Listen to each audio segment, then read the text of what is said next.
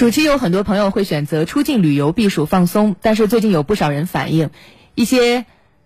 他国在华签证中心办理签证的遭遇啊，让这些游客非常的上火。你看啊，多项服务价格高出市场价四五倍之多，预约之后仍然需要排队四五个小时。但是呢，如果你缴纳四五百块钱的插队费，你就可以走一个绿色通道。还有一家三口判同一项寄材料时，却被要求交三份快递费。听起来匪夷所思，怎么回事儿呢？我们先通过报道了解一下。记者在北京一家签证中心的服务费用表上看到，短信通知二十元，快递八十元，打印十元每页，照相四十元，贵宾服务三百九十元，超级快签八千四百二十一元。虽然这些天价服务是可选项，但在签证中心的套路下，办理者最终不得不选。工作人员会从客户进门开始，就向其推销付费排队的 VIP 服务，反复给客户灌输所谓“花钱买方便”的观念，忽悠客户多掏服务费。对于哄骗不成的客户，工作人员会吓唬客户，不按我说的，签证可能通不过。深圳的董女士就曾被收取一百一十元每月的房产证翻译费，如若自己翻译，就必须重新排队，也有被退回的风险。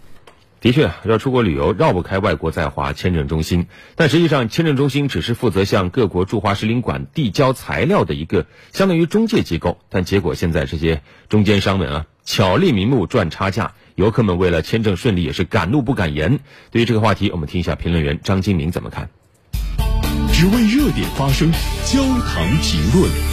呃，首先呢，作为一个企业哈，它收取相应的服务费，这是应该的，可以的。但是如果将你的收费的这种价格已经超出了一个合理的范围，我们认为这个实际上就是一个乱收费的现象。乱收费这些现象，依据价格法了相关的规定，它还是要受到这个处理的。因为在价格法中有个很基本的规则，就是作为经营者，你去定价，你要遵循一个原则，叫什么呢？公平啊，要合理，还要诚实信用。那么你过高的这种利用这样一种优势地位收取费用，这显然是一个不合理、不诚实信用的行为，应该接受相应的这个治理的。呃，首先和确实在这个。呃，一个价格的定价，它根根据它的一种服务的对象范围，它确实有一个上下的浮动。那么这种上下的浮动，它往往呢，一这个又要受到另外一种影响，就是政府它可以给出一个给出一个在这个区间的一个价格范围，这样一个范围来做呢，可能会使这个消费者来去可以去接受。我们会发现这这个确实非常特殊的现象。